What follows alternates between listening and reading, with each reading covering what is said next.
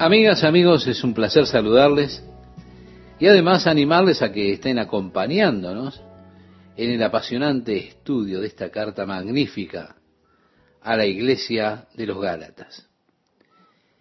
Galacia no era una ciudad, era un territorio. Abarcaba un área que ahora está ubicado donde conocemos como Turquía. Había varias iglesias fundadas por el apóstol Pablo en Galacia. Siguiendo los esfuerzos evangelísticos de Pablo a través del área y al fundar tantas iglesias, hubieron hombres que llegaron y comenzaron a pervertir el evangelio que Pablo había enseñado, es decir, el evangelio de la gracia. Ellos comenzaron a predicar otro evangelio diferente al evangelio que predicaba el apóstol Pablo. La palabra evangelio significa buenas noticias o buenas nuevas. Si usted me dice que Dios me perdonará todos mis pecados y me encontrará como una persona justa, por el hecho simple de creer en Jesucristo, eso es una muy buena noticia. Ahora, si usted quiere decirme que yo tengo que seguir ciertas reglas, cumplir ciertos reglamentos, ser obediente a la ley, obedecer la ley de Dios para poder ser justo, créame, esas no son buenas noticias para mí, porque nadie es capaz de hacerlo. Así el apóstol Pablo le escribe a los Gálatas tratando de corregir esa enseñanza que había seguido su ministerio en medio de ellos para librarlos nuevamente de esa esclavitud de la ley que los hombres intentaban poner sobre ellos. Nosotros en la iglesia gentil, es decir, aquellos que no son judíos, del día de hoy tenemos tanto que agradecer por este ilustre apóstol Pablo.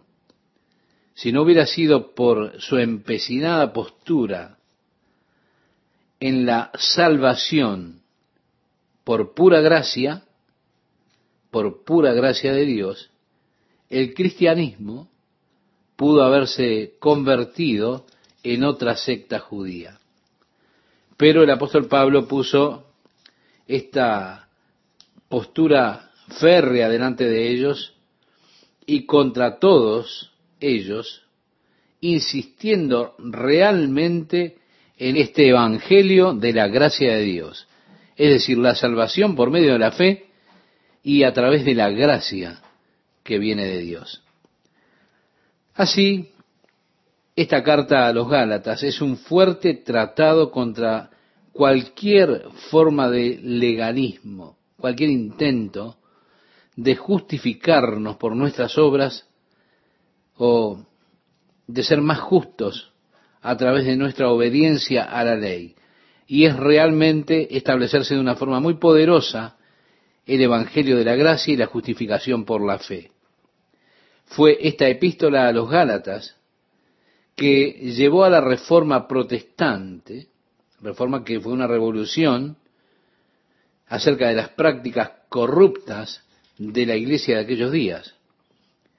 Martín Lutero era una persona que podríamos decir muy parecida al apóstol Pablo, en el hecho de que fue uno de esos hombres que siguió sus prácticas religiosas, él era uno de los más religiosos de los sacerdotes católicos, había ido a Roma, él quería agradar a Dios, iba subiendo los escalones de rodillas, un escalón a la vez, ofreciendo las oraciones en cada escalón, mientras él iba subiendo esos escalones, el Espíritu de Dios le habló a su corazón desde la carta del apóstol Pablo a los Gálatas, diciéndole Martín, el justo vivirá por la fe. Eso ardió tanto en su corazón que nació de esa manera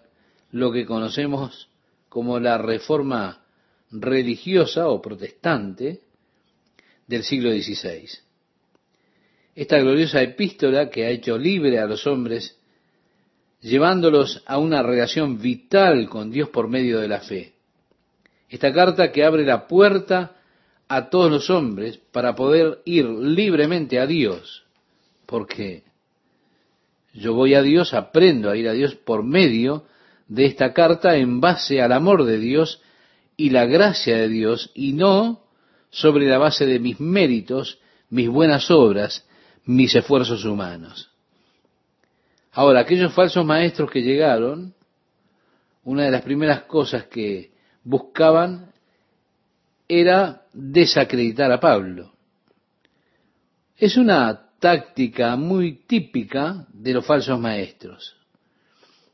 Si usted ha estado estudiando y aprendiendo de un ministro, un hombre de Dios, se va a encontrar con aquellos que llegarán y lo primero que intentarán es desacreditar a la persona con la que usted ha estado estudiando, aquella persona con la cual usted llegó al conocimiento de Cristo.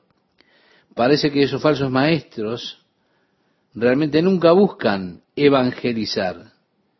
Lo que hacen es intentar llegar a aquellos que creen para cambiar sus creencias. Así que Pablo, en primer lugar, reafirma su apostolado y él dice, a pesar de que es no de hombres ni por hombre, sino por Jesucristo y por Dios el Padre que lo resucitó de los muertos. Resulta interesante incluso hoy día, las personas están haciendo las mismas preguntas que hacían los fariseos a Juan el Bautista cuando él estaba bautizando en el río Jordán. Aquellos decían, ¿quién te dio la autoridad para hacer esto? ¿De quién viene tu autoridad?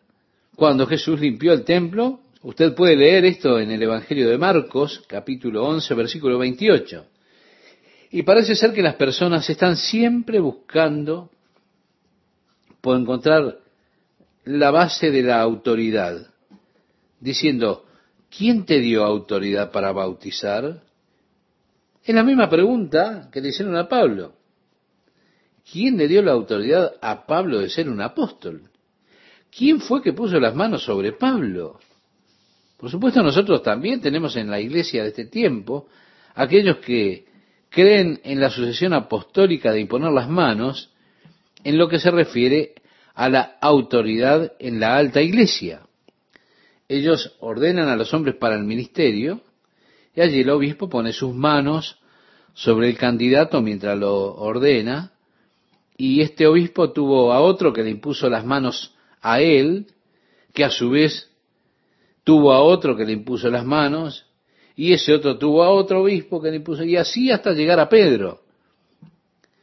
De esa manera usted tiene la imposición de manos apostólica. Cuando el obispo extiende su mano sobre la cabeza de aquel que ha de ser ordenado, para consagrarlo para el ministerio, entonces en la mente se percibe esa mano como si fuera hacia atrás hasta Pedro. ¿Se da cuenta? Usted ve esa rápida imagen que va hacia atrás hasta Pedro y Pedro entonces de esa manera en cierta forma está colocando su mano sobre mí, ordenándome para el ministerio y tengo la sucesión apostólica al imponerme las manos. Y a menos que usted tenga un obispo, que tuvo otro obispo, que tuvo otro obispo, entonces usted parece que no está ordenado realmente. Pero mire qué contraste con lo que dice Pablo. Él dice, hey, yo no fui ordenado por el hombre, yo soy un apóstol, no de hombres ni por hombres. No busco al hombre para mi autoridad. Yo no fui llamado por el hombre, no fui ordenado por los hombres, sino por Jesucristo y por Dios el Padre que lo resucitó de los muertos. Vemos la autoridad de Pablo viene de uno mayor que Pedro, viene de Jesucristo y del Padre Dios. Es mi sentimiento que la ordenación del hombre no tiene valor. Y yo no estoy interesado en ser ordenado por el hombre. Yo creo que solo hay uno que realmente puede ordenar a un hombre al ministerio. y ese es Jesucristo. Yo creo que el hombre a lo sumo puede ratificar. Bien, alguien colocando sus manos sobre mí no me va a calificar para el ministerio y desafortunadamente en la historia de la iglesia las manos han sido impuestas sobre cada sinvergüenza. Ellos han sido proclamados por sus acciones como ministros de Jesucristo, pero no lo eran, nunca lo fueron. Fueron unos charlatanes, unos sinvergüenzas a pesar de que tienen los papeles para mostrar que fueron ordenados para el ministerio. Por eso a mí no me preocupa lo que digan los hombres de mí. Me preocupa lo que diga Dios de mí. De esa forma el apóstol Pablo decía, un apóstol, no de hombres ni por hombres, sino por Jesucristo y por Dios el Padre que lo resucitó de los muertos. Agregaba, y todos los hermanos que están conmigo, a las iglesias de Galacia. Pablo se está uniendo a esos compañeros suyos en su carta a la iglesia.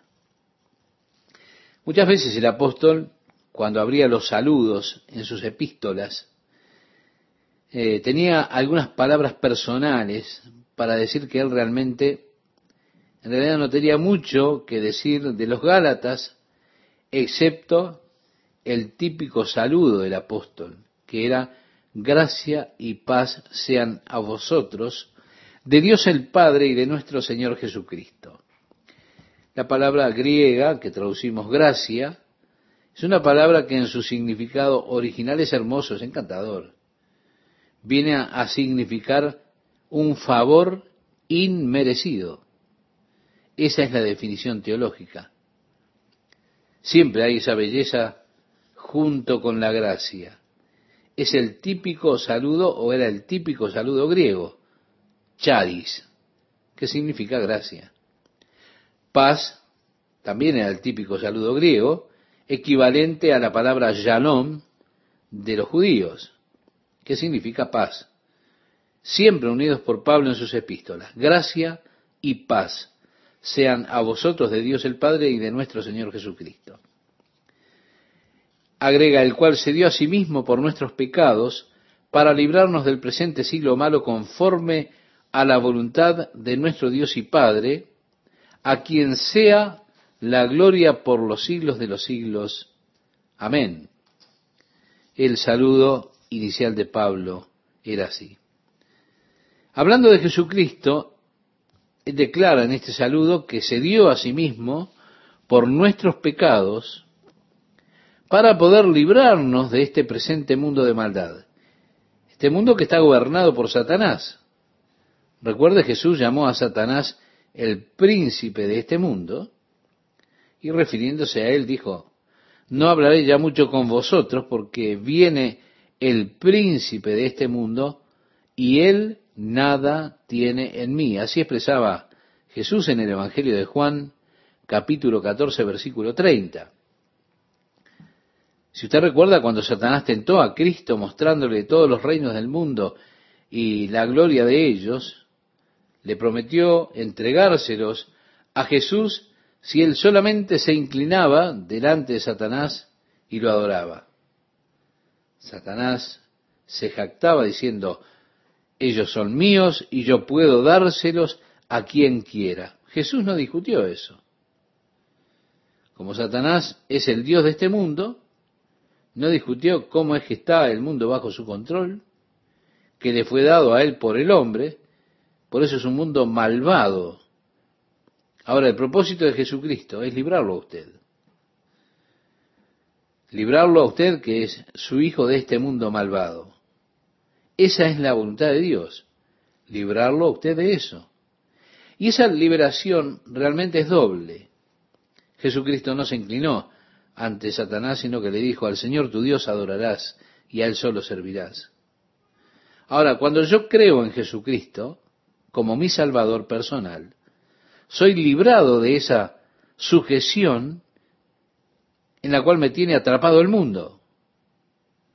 Uno de estos días Jesús vendrá para librarnos definitivamente de este mundo de maldad. Ahora mismo Él me está librando de este mundo. He sido liberado mientras estoy aquí en tantas experiencias, pero un día Él vendrá para sacarme de aquí. Pablo inmediatamente entra al asunto de su carta y le dice a los Gálatas, estoy maravillado de que tan pronto os hayáis alejado del que os llamó por la gracia de Cristo para seguir un evangelio diferente. Ellos fueron llamados a la gracia de Cristo. A ellos se les enseñó la salvación por medio de la fe. La salvación no es algo que usted tenga que ganar, no es algo que usted merezca, no es algo que usted pueda comprar, no, la salvación es algo que usted solo recibe como un regalo de Dios, no sobre la base de sus obras, sus esfuerzos humanos, no por sus méritos, sino solo por la base simple de confiar en Jesucristo. Es el Evangelio de la gracia de Dios, un Evangelio diferente. Pablo decía, no que haya otro, o sea, no es que hay otro Evangelio, no. Lo otro no es Evangelio, no son buenas nuevas, sino que, como dice a continuación, hay algunos que os perturban y quieren pervertir el Evangelio de Cristo. Aún en el día de hoy están aquellos que están pervirtiendo las buenas nuevas de Jesucristo, metiendo al hombre bajo ciertas obligaciones legales, trabas legales, imponiendo sobre los hombres reglas, reglamentos, estándares de santidad. Pero ese no es el Evangelio las buenas nuevas. Si usted me da una lista de reglas que yo tengo que cumplir para poder ser salvo y ser espiritual, eso no es ninguna buena noticia. No es el Evangelio. Por muchos años yo viví en una relación legalista con Dios, intentando seguir ciertas reglas, firmando promesas. Cuando nos comprometemos a nosotros mismos con esas promesas, decimos, bueno, yo no voy a hacer esto, no voy a hacer aquello. Entonces tenemos una relación legal con Dios y tenemos toda clase de problemas con eso. Porque a pesar de que firmamos nuestras promesas, no guardamos esas promesas que firmamos. Y así nos sentimos doblemente culpables. Fue así que llegué al conocimiento de la gracia de Dios entonces por medio de la fe en Jesucristo. Y en lugar de tener una relación legal con Dios, yo pude desarrollar una relación amorosa con Dios.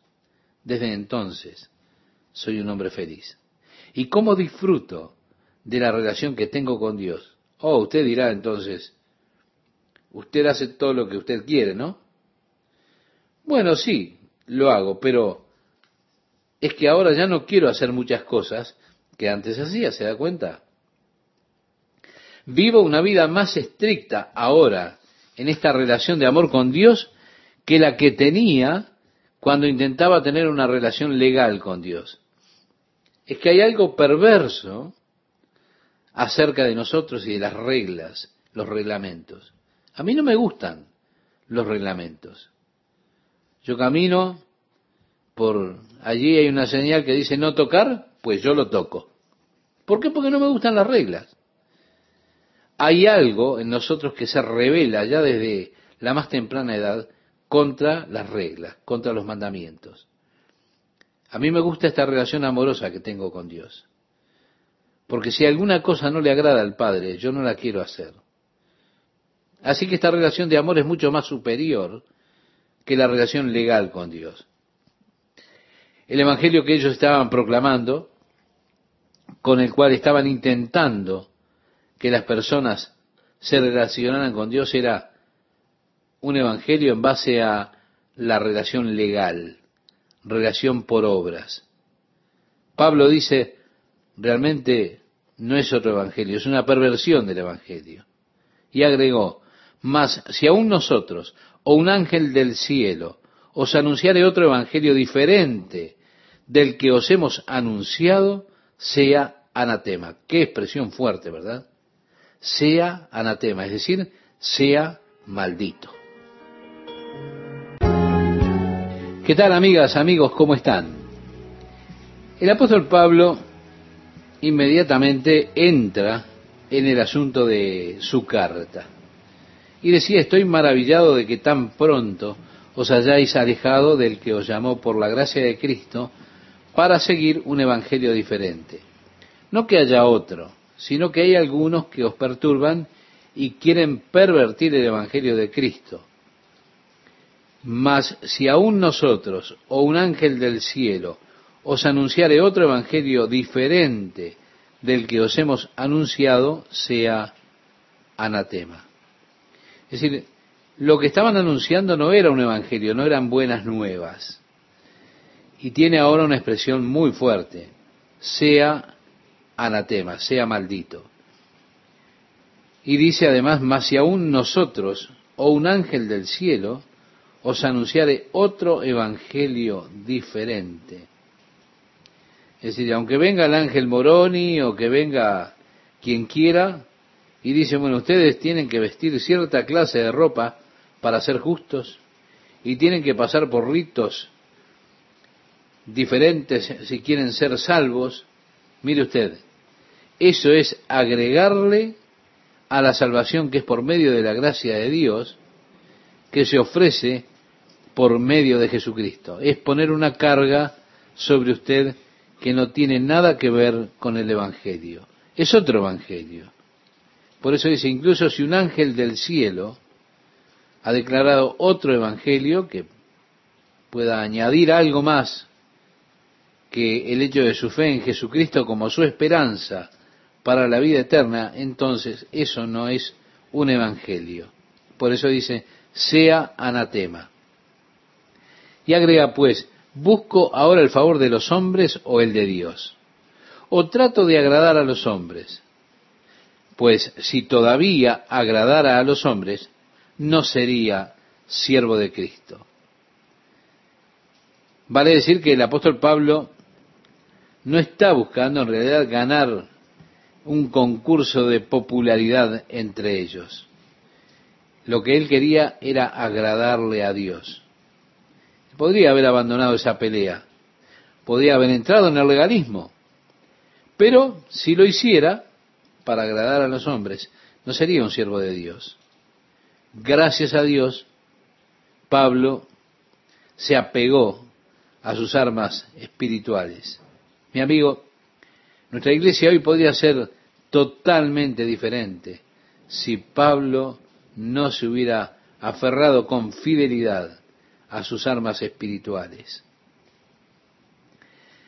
Mas os hago saber, continúa diciendo hermanos, que el Evangelio anunciado por mí no es según hombre, pues yo ni lo recibí ni lo aprendí de hombre alguno, sino por revelación de Jesucristo.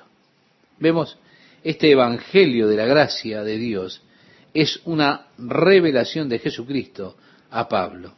Ahora, yo estoy seguro que Dios escogió a Pablo y lo ordenó, incluso cuando él dijo que desde el vientre de su madre, él había sido apartado para este Evangelio de la gracia, porque él era perfectamente apto por Dios para esa tarea.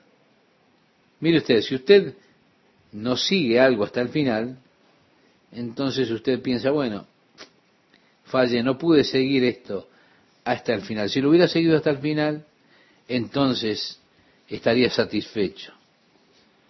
Me miro a mí mismo y digo, la falla está en mí porque abandoné, no lo seguí lo suficiente.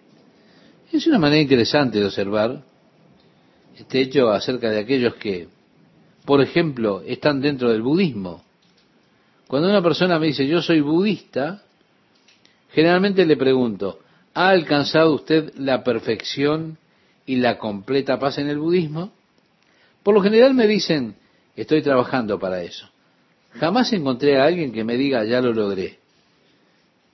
Estoy trabajando en eso. Bueno, espero, sigo intentando. Si lo intento con más fuerza, puede que lo alcance, puede que lo logre, puede que encuentre la paz, puede que encuentre la satisfacción. Pero en base es esto, estoy trabajando en eso. El apóstol Pablo siguió la ley de Dios al pie de la letra. La en todo momento. Él escribió acerca de su misma experiencia diciendo en cuanto al celo perseguidor de la iglesia, en cuanto a la justicia que es por la ley irreprensible. Vemos, habla de su celo por su entorno, su celo por la ley, su celo por Dios, de acuerdo a la ley, y todo era sobre aquello que tenía allí a su alrededor. Pero aún así Pablo, que se encuentra a él mismo celoso de seguir la ley, se encontró vacío, frustrado, y no pudo encontrar la plenitud. Por eso es que cuando él llega al glorioso conocimiento de Jesucristo, él fue transformado totalmente, porque él había seguido la ley de Moisés todo el tiempo al extremo que puede seguir un hombre sin hallar la paz. Pedro realmente no podría ser el emisario de la gracia, porque Pedro no había seguido la ley con, con tanto celo al pie de la letra como Pablo. Pedro podría pensar, bueno, si yo sigo solo a la ley, o si hubiera seguido solo a la ley, quizás podría haberlo alcanzado, lo podría haber logrado. En cambio, Pablo estaba especialmente preparado por Dios para recibir este Evangelio de la Gracia de una manera diferente. Y fue a Pablo que directamente le fue revelado por Jesucristo este Evangelio. Él no aprendió este Evangelio en la iglesia de Jerusalén, con los apóstoles o los hermanos de allí. No, él fue enseñado directamente por revelación de Jesucristo. Él dice, porque ya habéis oído acerca de mi conducta en otro tiempo en el judaísmo, que perseguía sobremanera la iglesia de Dios y la asolaba, y en el judaísmo aventajaba a muchos de mis contemporáneos en mi nación, siendo mucho más celoso de las tradiciones de mis padres. Hey, él era de primera clase. Había recorrido todo el camino y tenía ventaja en cuanto a la ley y el judaísmo. Ventaja de sus contemporáneos de nación. Él era mucho más celoso que los demás. Pero ahora va a decir, pero cuando agradó a Dios, que me apartó desde el vientre de mi madre, y me llamó por su gracia, revelar a su Hijo en mí para que yo le predicase entre los gentiles, no consulté enseguida con sangre y carne o con carne y sangre. Si cuando Pablo conoció a Cristo, él iba rumbo a Damasco, queriendo prender a aquellos de la nueva secta que predicaban a Jesús, y allí se produjo un cambio de 180 grados, de ir persiguiendo a los cristianos persiguiendo a Jesús, pasa a seguir a Jesús. Es una revolución total. El apóstol Pablo miró entonces a los hermanos cristianos para aprender acerca de todo esto. Pero él no fue en busca de los apóstoles, no fue a Jerusalén, no. Él se fue al desierto. Pasó varios años en el desierto de Arabia Saudita, esperando solamente en Dios y recibiendo directamente de Jesús la revelación del Evangelio de acuerdo a la gracia de Dios. Así que esto no es el Evangelio de Pablo, es el Evangelio de Jesucristo que le fue revelado a Pablo, que a su vez nos lo ha entregado a nosotros. Esta es la verdad de Cristo. La salvación que es ofrecida ahora a nosotros por medio de la fe en Jesús. Bien dijo Pablo, no consulté enseguida con carne y sangre. Y además agregó, ni subí a Jerusalén a los que eran apóstoles antes que yo, sino que fui a Arabia y volví de nuevo a Damasco. Para decir, ni siquiera regresé a Jerusalén. Después, pasado tres años, subí a Jerusalén. Vemos, él no regresó a Jerusalén, sino hasta casi siete años, seis años y medio, después de haberse encontrado con Jesús rumbo a Damasco. Él había ido de Jerusalén a Damasco para poner en prisión a los cristianos, aquellos que clamaban a Dios, y allí fue encontrado por Cristo en el camino a Damasco. Por eso cuando llegó a Damasco, él ya era un hombre cambiado. ministró a los cristianos que estaban allí, pero se dio cuenta que necesitaba saber más. Y así se fue al desierto de Arabia y esperó en Jesús para recibir esa gloriosa revelación durante tres años y medio. Después regresa a Damasco y se queda allí y ahora les enseña durante tres años. Después se va a Jerusalén. ¿Para qué?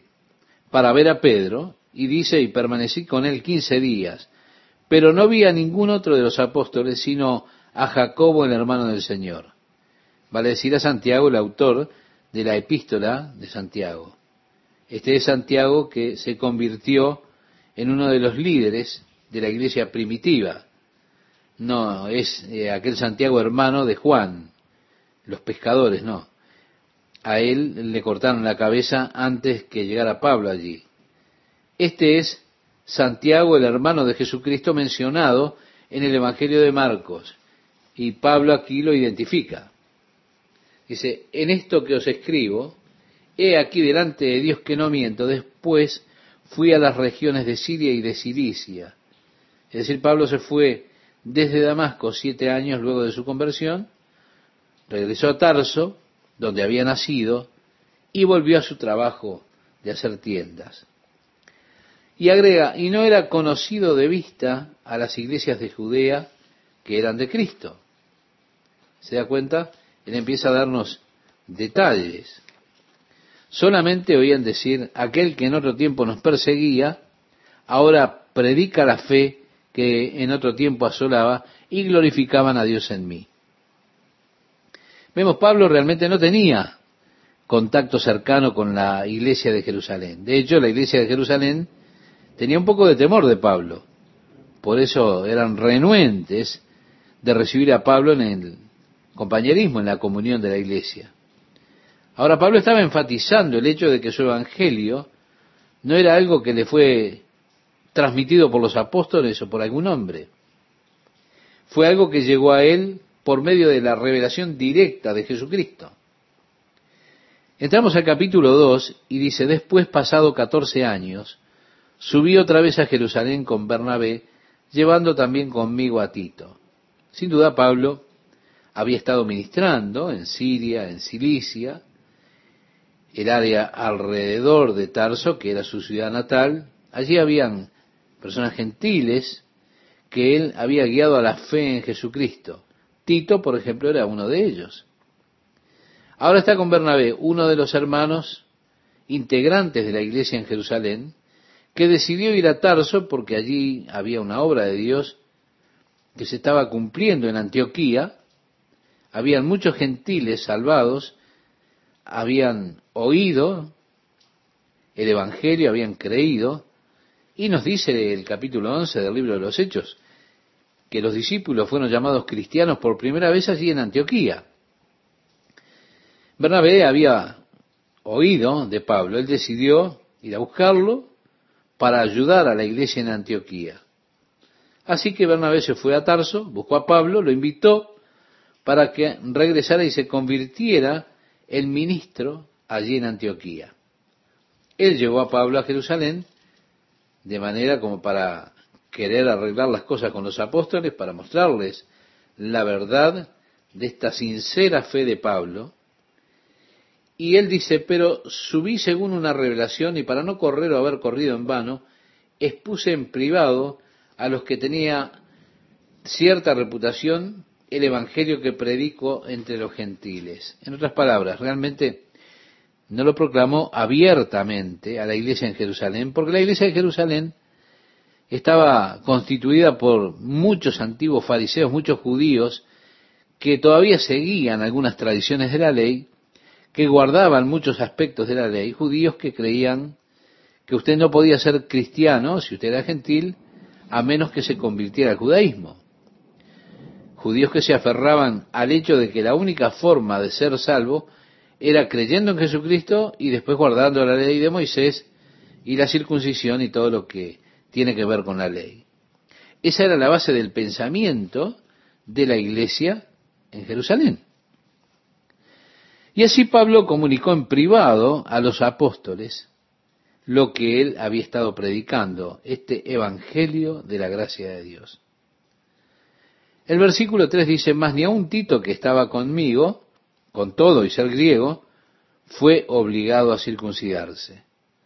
Ellos intentaron que lo hiciera, pero Pablo se resistió a ello, porque su enseñanza era, ustedes tienen que ser circuncidados, era la enseñanza de los que estaban en Jerusalén, aquellos fariseos, aquellos judíos, que se habían convertido al cristianismo, pero seguían la ley de Moisés. Y entonces enseñaban que tenían que ser circuncidados para ser salvos. Y Pablo no fue obligado cuando Pablo los resistió. Dice el verso 5, y esto a pesar de los falsos hermanos introducidos a escondidas, que entraban para espiar nuestra libertad que tenemos en Cristo Jesús, para reducirnos a esclavitud, a los cuales ni por un momento accedimos a someternos, para que la verdad del Evangelio permaneciese con vosotros. Se da cuenta, Pablo defendía a los gentiles.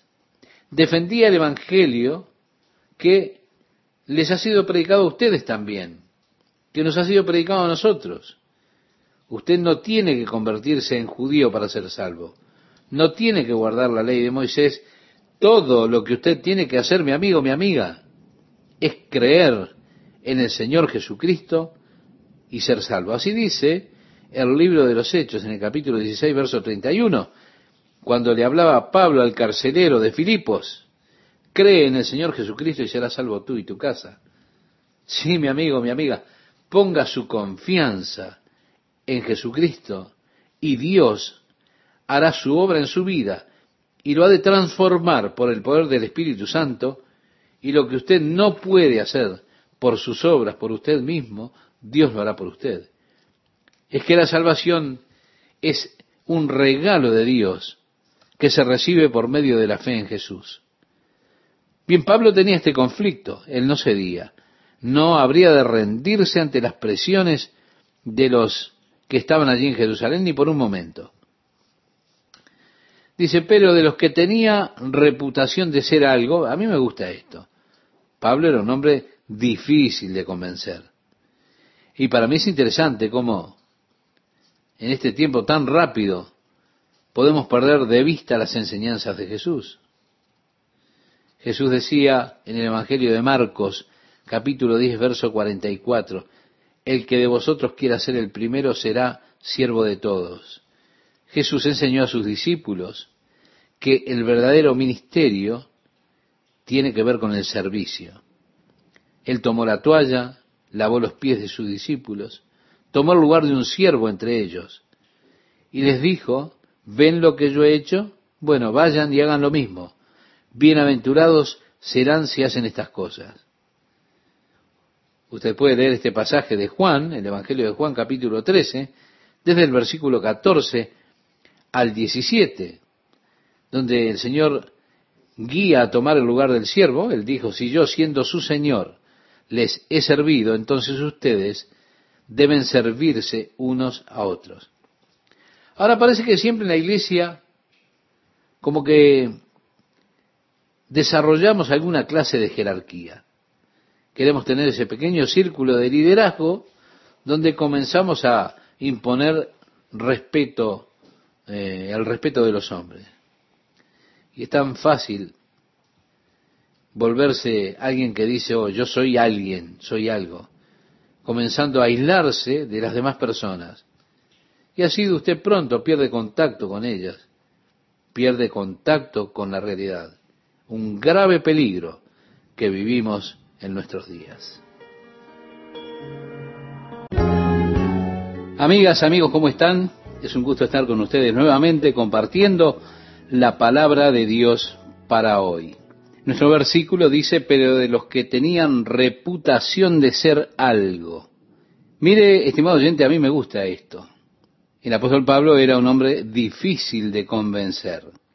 Para mí resulta interesante cómo tan rápido nosotros podemos perder de vista las enseñanzas de Jesús. Jesús decía, según relata el Evangelio de Marcos, capítulo 10, verso 44, y el que de vosotros quiera ser el primero, será siervo de todos. Jesús enseñó a sus discípulos que el verdadero ministerio era el ministerio de servir. Él tomó una toalla, lavó los pies de sus discípulos, tomando el lugar de siervo entre ellos, y dijo, ven lo que yo he hecho, vayan y hagan lo mismo, bienaventurados serán si hacen estas cosas. O sea, si usted toma el lugar del siervo, entenderá, como decía Jesús en el Evangelio de Juan, capítulo 13, versículos 14 al 17, si yo siendo su Señor les he servido, entonces ustedes deben servirse unos a otros. Pero siempre en la iglesia parece que nosotros tratamos de desarrollar alguna clase de jerarquía, algún pequeño círculo de liderazgo, para imponer respeto en los hombres. Como si dijéramos, bueno, yo soy importante y tenés que llegar a ser como soy yo. Es tan fácil volverse una víctima en este sentido pensando, ah, yo soy alguien, yo soy algo.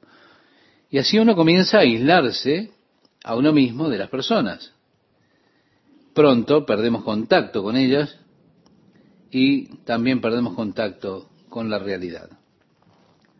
Hay solo un siervo de Dios que yo admiro profundamente. Pienso que él ha sido utilizado por Dios tal vez en mayor medida que la mayoría de cualquier otro hombre que viva en el día de hoy, por supuesto, y aún en la historia. Cuando yo lo conocí, yo estaba totalmente arrepentido por la actitud de este hombre que era simple y de hermoso parecer. Ese hombre es Billy Graham. Para mí es la persona más humilde. Todo lo que Dios lo ha utilizado y las personas, oh, Billy Graham, yo era así, yo diría, oh, Billy Graham, yo sentía mucho respeto por él. Luego él comenzó a hablar conmigo y me sentí anulado por la franqueza, por la calidez de este hombre. Hermoso, sin duda. Dios lo ha utilizado este hombre en gran forma. Y Dios ha sido capaz de continuar utilizándolo a través de los años, porque él entendió lo que es ser un siervo de Dios. Realmente él no se colocó a él mismo en esa posición, en una posición de superioridad sobre los demás. Bien, Volviendo a nuestro estudio, aquí estaba este pequeño grupo de Jerusalén. Ellos se habían levantado, se habían establecido a ellos mismos, y Pablo tiene que decirle, pero de los que tenían reputación de ser algo, los que hayan sido en otro tiempo, nada me importa, Dios no hace acepción de personas. Años atrás, cuando estaba desencantado con una denominación en particular, en la que yo estaba sirviendo allí, comencé a mirar alrededor a otras denominaciones. Yo esperaba encontrar la denominación perfecta.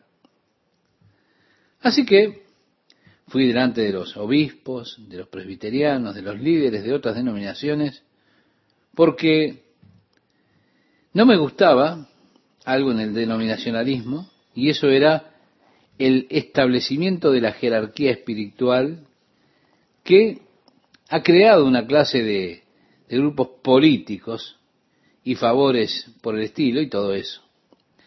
Y yo no podía ver en eso el verdadero cristianismo, estaba buscando más un compañerismo en el cual, eh, usted se da cuenta de lo que digo, todos nosotros nos colocamos nuestros pantalones una pierna a la vez. Realmente no hay diferencia entre uno y otro. Así que yo fui adelante de muchos de estos cuerpos augustos de líderes, allí aparecían con sus lentes, sentados en sus sillas, y ellos, usted sabe, ya con la mirada lo fulminan. Y de eso se trata, de intimidación. Pues bien, ellos intentaron intimidar a Pablo, intimidarlo para que Tito se circuncidara y que Pablo diera un paso atrás. Pablo dice, pero los que tenían reputación de ser algo, lo que hayan sido en otro tiempo, nada me importa. Dios no hace acepción de personas. Dios no tiene miedo de estos hombres. Dios no está intimidado por ellos, sino que, decía el profeta Isaías en el capítulo 40, versículo 15, he aquí que las naciones le son como menudo polvo. Así que tenemos allí una porción interesante de las escrituras.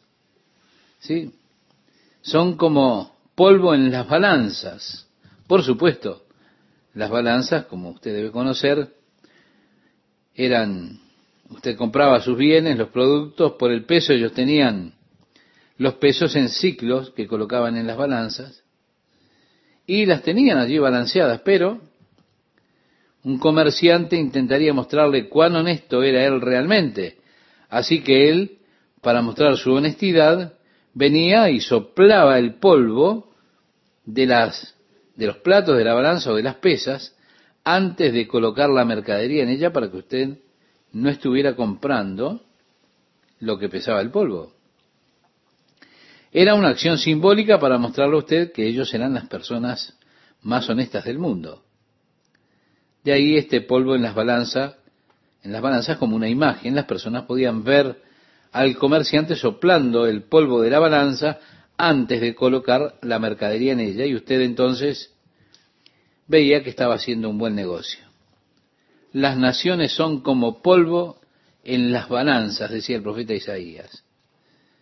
Dios puede soplarlas afuera, cuanto menos en comparación es un hombre. Así que Dios no acepta la apariencia de un hombre. Dios no está intimidado por el hombre. Decía Pablo a mí, pues los de reputación nada nuevo me comunicaron. Aquellos que pretendían tomar autoridad y hablar palabras con poder y todo lo demás, no fui movido por ellos, decía el apóstol Pablo en otras palabras.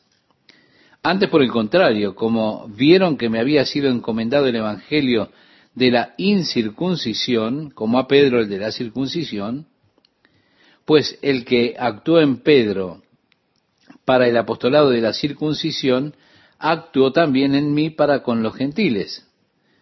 Y reconociendo la gracia que me había sido dada, Jacobo, Cefas y Juan, que eran considerados como columnas, nos dieron a mí y a Bernabé la diestra en señal de compañerismo, para que nosotros fuésemos a los gentiles y ellos a la circuncisión. Y esto es grandioso, este es un verdadero problema que tenía la iglesia primitiva y así fue como se resolvió. Como reconociendo que cada uno tiene su ministerio y que esos ministerios son diferentes. Mi amigo, mi amiga, Dios lo ha llamado a usted a la circuncisión. Grandioso. Adelante con eso. Así que este fue el llamado de Pedro. Pero decía Pablo, Dios me ha llamado a mí a los gentiles. Así que grandioso. Voy a ir adelante con eso. Se da cuenta, estamos tratando con diferentes clases de personas que necesitan diferentes énfasis en el mensaje. Yo sí veo la validez de las denominaciones, o al menos la variedad de iglesias, veo la validez de las iglesias litúrgicas, que están ministrando a personas que pueden relacionarse mejor con Dios en un ambiente litúrgico, y puedo ver el propósito de las iglesias más emocionales, esas iglesias que son para personas que quieren relacionarse con Dios en un sentido emocional, yo realmente me regocijo en que Dios, en su gracia, alcance al hombre en diferentes formas. Dios me ha alcanzado a mí en la forma en que podía alcanzarme. Dios lo ha alcanzado a usted a su nivel. Él busca alcanzar a cada persona, cualquiera sea el nivel en que este hombre se mueva. Si un hombre está adaptado a una base de vida emocional y de voz alta, bueno, Dios lo ha de encontrar en ese lugar porque Dios lo ama. Si un hombre está hecho para algo muy suave, muy solemne, Dios ha de encontrar a ese hombre en ese nivel. Por eso no podemos denigrar las iglesias litúrgicas, ni tampoco podemos denigrar las iglesias pentecostales Pero podemos reconocer que Dios está utilizando a cada uno para encontrar al hombre en ambos finales del espectro y también a aquellos que están en el medio en el espectro porque Dios ama a todos los hombres y los encontrará a cada uno en el nivel que pueda hacerlo. El único problema que surge es cuando decimos que nosotros somos el único nivel en el cual Dios puede encontrar al hombre, o que nosotros somos los que tenemos el mejor nivel. El nuestro es superior al de los otros. Por eso Dios nos ama más, porque nosotros nos relacionamos con Dios de una manera mejor. No, no es así. Es la mejor forma para mí de relacionarme con Dios, pero para algunas personas ellos no pueden relacionarse con Dios como lo hago yo. Es interesante que haya personas que dicen, hey, tú eres muy emocional. Y otros dicen, tú no eres suficientemente emocional. Así que en algún lugar me imagino que me estoy relacionando con Dios allí como a la mitad del camino. Porque, y porque si ellos te golpean de ambos lados, bueno, hay que tratar de estar en el medio. El apóstol Pablo estaba de acuerdo en que no estaba de acuerdo. Dios los ha llamado a ustedes, Pedro, Juan, Santiago, Dios los llamó a ustedes, amigos, a los judíos. Gran Dios. Pero Dios me llamó a mí a los gentiles. Ustedes pueden desarrollar su relación legal con Dios. Nosotros desarrollaremos nuestra relación de amor con Dios por medio de la gracia. Ahora, Pablo mete aquí sus pequeños dardos.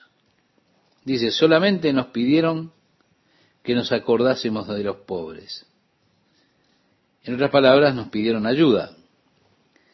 Y ahora estamos, evidentemente, nosotros yendo a administrar a los judíos, pero necesitamos ayuda, así que no se olviden de los pobres, lo cual dice Pablo, también procuré con diligencia hacer, es decir, ayudar al pobre. Recuerde usted que Pablo muchas veces llevó ofrendas de las iglesias para darle a la iglesia en Jerusalén con el propósito de ayudarlos en su pobreza. Así que Pablo estaba interesado en eso. El verso 11 dice, pero cuando Pedro vino a Antioquía, realmente esta era la iglesia local de Pablo, en cierto sentido. Es decir, el lugar, la plataforma desde donde salió el apóstol Pablo. La base a la cual Pablo regresaba. Ahora, cuando Pedro vino a Antioquía, decía Pablo, le resistí cara a cara porque era de condenar, pues antes que viniesen algunos de parte de Jacobo, comía con los gentiles, pero después que vinieron, se retraía y se apartaba porque tenía miedo de los de la circuncisión. Y en su simulación también participaban los otros judíos, de tal manera que aún Bernabé fue arrastrado por la hipocresía de ellos. Pero cuando vi que no andaban rectamente conforme a la verdad del Evangelio, dije a Pedro delante de todos, si tú siendo judío vives como los gentiles y no como judío, ¿por qué obligas a los gentiles a judaizar? Pedro allí evidentemente vaciló y por supuesto, por decirlo así, Pedro era famoso por ese eh, estado, por esa forma de conducirse. Él había ido a Antioquía y estaba comiendo con los gentiles. Ahora, las iglesias en aquellos días tenían lo que llamaban ágapes, eran fiestas de comunión. Quizá lo que nosotros llamamos en el día de hoy una comida lluvia, sin paraguas. Y generalmente una vez a la semana ellos comían juntos, sí, comían juntos en esta fiesta ágape, cada uno traía algo de comida y compartían comiendo juntos de lo que cada uno podía traer. Luego lo terminaban con un servicio de comunión, que era llamada la fiesta del amor. El ágape en la iglesia primitiva servía para un gran propósito, porque muchas veces los pobres era la única comida decente que podían tener en la semana. Recuerde que muchos de los cristianos en esa época eran esclavos, estaban desnutridos, y era la única comida decente que podían tener en la semana. Así es que todos compartían su comida, estaban todos sentados juntos, sin diferencia. Pedro llegó y se sentó con ellos y comía con ellos. Pero para un buen judío esto era algo imposible de asumir, porque al comer juntos, eso para ellos significaba en su cultura que se volvían uno con ellos, y de esa manera ellos estaban volviéndose uno con los gentiles. Desde un punto de vista judaísta, ortodoxo, eso era muy malo. Pero Pedro, viendo el amor de Cristo, dándose cuenta de que eran hermanos en el Señor, se sentó con los gentiles y comió. Si usted recuerda lo que relata el libro de los Hechos, antes, cuando Pedro tuvo esa revelación, estaba ya en la terraza, en casa de Simón, allá en Jope, y allí descendió un lienzo con toda clase de animales impuros que se desplegó delante de Pedro y el Señor le dijo, Pedro, levántate, mata y come. Pedro dijo, yo no, Señor, nunca comí nada impuro. Jesús le dijo, no llames impuro lo que yo he limpiado. Y así sucedió tres veces. Después el Señor le dijo, mira, a la puerta hay unos hombres que han venido, ve con ellos, no hagas ninguna pregunta. Pedro fue a la puerta y allí estaban tres hombres de Cesarea y ellos dijeron, nuestro amo Cornelio, un centurión romano, tuvo una visión y en la visión el ángel le dijo que te buscáramos y te llevemos para que tú puedas explicarnos el camino de Dios en verdad. Y así Pedro fue con ellos y llegó a la casa de Cornelio en Cesarea. Usted lo puede repasar en el capítulo 10 del libro de los Hechos, todos estos acontecimientos. Cornelio abrió la puerta y dijo, alabado sea el Señor, Pedro, pasa. Y Pedro dijo, sabes que no es permitido para mí entrar en tu casa, la casa de un gentil. Pero él dijo, Dios me dijo que no llame impuro a lo que está limpio, así que entraré. ¿Se da cuenta? Cornelio dijo, bueno, yo estaba orando el otro día en la tarde, como a las tres, y un ángel se paró aquí y me dijo que te llamara y que nos dirías lo que necesitamos saber. En otras palabras, dice, bueno, ahí está la pelota en tu cancha. ¿Qué necesitamos saber? Pedro comenzó a compartir con estos gentiles y se había reunido un grupo allí en la casa de Cornelio, un grupo de sus amigos, que había escuchado que Pedro venía y ahora estaba escuchando lo que tenía que decir, y mientras Pedro estaba hablando, el Espíritu Santo descendió sobre ellos y Pedro estaba sorprendido, porque esas personas eran gentiles y estaban recibiendo el don del Espíritu Santo. Entonces Pedro preguntaba, ¿qué es lo que sucede aquí? Y él dijo, mira hermano, yo no hice nada. Cuando regresemos a Jerusalén, ustedes van a ser testigos de que yo no hice nada. No quería tomar la responsabilidad. Así que él tenía testigos judíos cuando regresó a Jerusalén para explicar que él realmente no era responsable de aquella situación. Era algo que Dios hizo y Pedro no quería meterse en problemas. Él fue a la casa de los gentiles para comenzar la obra allí. El Señor había comenzado a romper algunas barreras. Y así, Pedro fue a Antioquía y vio aquel hermoso compañerismo, esa fiesta de amor, y se unió a esa fiesta. Pero llegaron ciertos hermanos de Jerusalén, amigos de Santiago, y Pedro sabía que si ellos lo veían a él comiendo con los gentiles, sería reportado eso para la iglesia y bueno, iban a decir, Pedro estaba comiendo con los gentiles. Ah, no, ¿y qué iba a suceder después? Así que Pedro se alejó y a la siguiente fiesta de amor él se sentó aparte con un pequeño grupo de judíos. He ahí la división del cuerpo. Y los otros judíos que habían estado comiendo con la iglesia como que todo se había unificado, eran uno en Cristo y experimentaban esa gloriosa unidad, ahora tenían que ver esta división. Y Pedro era parte de este problema. Y como era Pedro, otros judíos viendo que Pedro fingía, ellos también fingieron, incluso Bernabé, que había estado con Pablo predicándole a los gentiles. Él también fue sacudido con esto y cambió de mesa.